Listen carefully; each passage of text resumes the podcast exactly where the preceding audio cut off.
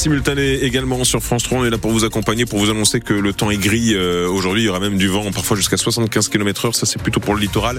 Et pour euh, cet après-midi et la nuit prochaine, on en reparlera dans un instant. On conserve aussi une très grande douceur en, ce moment dans la région. 8 heures, c'est l'heure du journal. Donc avec vous, François Petit-Demange, un Charentais de 50 ans a été mis en examen hier pour plusieurs viols sur mineurs. Oui, ce quinquagénaire de Barbezieux a été déféré hier après-midi au parquet d'Angoulême, puis placé en détention provisoire. Il avait déjà été condamné il y a une dizaine d'années pour des faits similaires.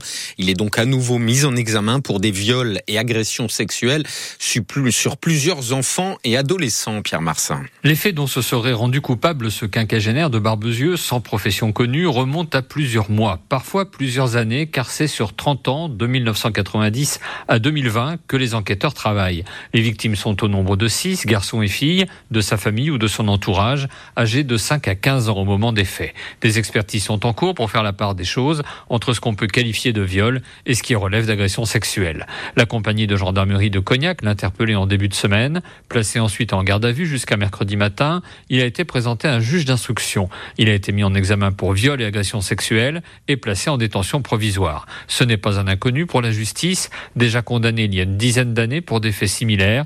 Il est inscrit au fichier des auteurs d'infractions sexuelles ou violentes, le FIGES. Pierre Marsat, France Bleu en Charente, un dossier à retrouver sur francebleu.fr et sur notre application ici par France Bleu et France 3. Un trentenaire a été interpellé hier, moins de deux jours après le braquage du supermarché Aldi de Maran en Charente-Maritime. L'homme de 31 ans a été interpellé hier à la mi-journée sur la voie publique. Il était en compagnie de son frère.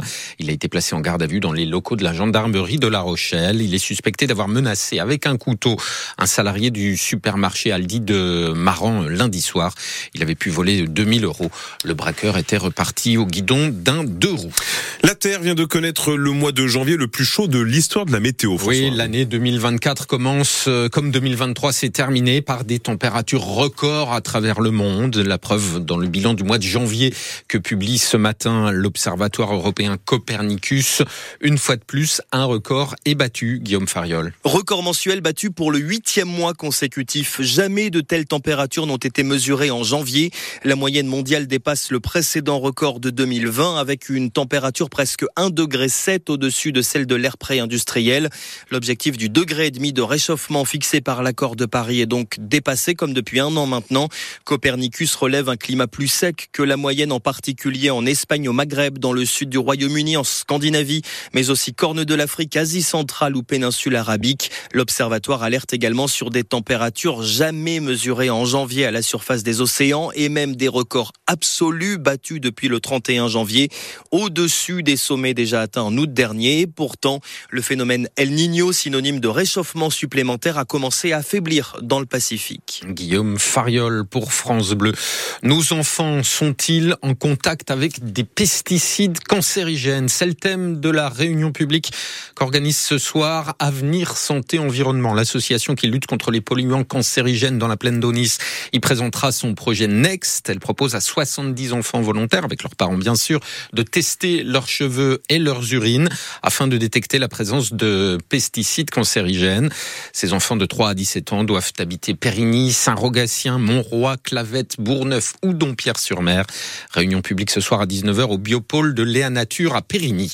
Les laboratoires d'analyse euh, médicales, Serballiance, ont été touchés euh, hier à Sainte par une grève. Une quinzaine d'employés ont cessé le travail euh, dans, deux laboratoires Serballiance de Sainte pour dénoncer des problèmes d'organisation, des départs non remplacés et pour demander de meilleures conditions de travail. Il faut savoir que l'un des laboratoires Serballiance de Sainte traite des échantillons qui viennent en fait de tout le département de la Charente-Maritime. L'hôpital de Rochefort est à son tour contraint d'activer son plan blanc après La Rochelle la semaine dernière. Les urgences de Rochefort saturent à leur tour. Trop de patients imprévisibles, pas assez de lits d'hospitalisation pour les soigner après les urgences. Le niveau 1 du plan blanc permet donc une réorganisation provisoire, le temps de passer ce moment de forte tension. Les urgences de Rochefort restent ouvertes, mais mieux vaut voir en priorité son médecin traitant et appeler le 15 en tout cas avant tout déplacement. François Bayrou n'entrera pas au gouvernement, c'est lui-même qui l'a annoncé hier soir. Le président du Modem assure qu'il ne pouvait pas entrer, euh, accepter d'entrer au gouvernement faute d'accord profond, dit-il, sur la politique à suivre, ce qui devrait en fait faciliter finalement le choix des ministres délégués et secrétaires d'État qui manquent encore au gouvernement Attal. On évoque maintenant pour l'éducation nationale, pour remplacer Amélie Oudéa Castera, dont, qui est sur la sellette hein, depuis son arrivée. On évoque maintenant l'ancienne ministre de la Justice, Nicole Belloubet, qui est aussi une ancienne rectrice et professeure des universités. On a sauvé 200 euh, poules promises à l'abattoir hier à Sainte. Oui, l'entreprise Poules pour tous a proposé à la vente hier des poules de plus de 18 mois qui sont ça auraient été abattues, c'est vrai, car elles ne pondent plus assez pour les producteurs. La société permet donc à des particuliers d'en accueillir chez eux à des coûts bien plus abordables que d'habitude. Près de 200 poules ont ainsi trouvé preneur hier à Sainte sur le parking du Bricomarché et les acheteurs étaient ravis. Emma Jacob. Ah, qu'est-ce que vous avez comme poule Tombé par hasard sur le camion de poules pour tous, Laurent en a acheté deux sans hésiter. Ah, chez moi, ils vont être bien. Oui, oui, ils vont avoir beaucoup de terrain. Euh, ils vont être en vacances. Ces poules étaient condamnées à l'abattoir après seulement 18 mois d'élevage. Un destin impensable pour Sandrine, habituée du dispositif. J'adore les animaux et j'aime pas qu'on leur fasse du mal. Alors les sauver, ouais, c'est hyper important. Je les prends même dans les bras et je les caresse. Alors, euh. Et dans leur nouvelle maison, les poules se rendent toujours utiles. Tous les jours, on a un œuf. Ghislaine et son mari Michel n'en sont pas à leur premier sauvetage.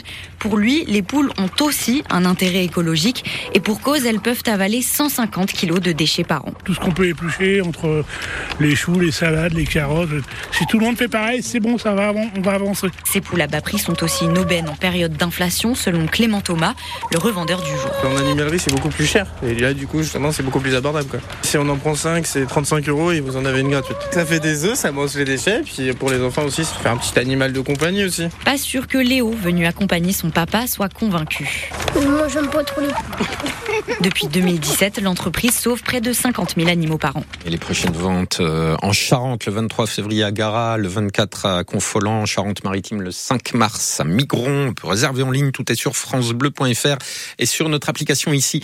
Un exploit pour les footballeurs amateurs euh, auvergnats du Puy, le petit club, le plus petit club encore en lice en Coupe de France, un club de National 2, s'est qualifié pour les quarts de finale hier soir en battant Laval, club de Ligue 2, victoire 2 buts à 1 avec un penalty victorieux dans les arrêts de jeu.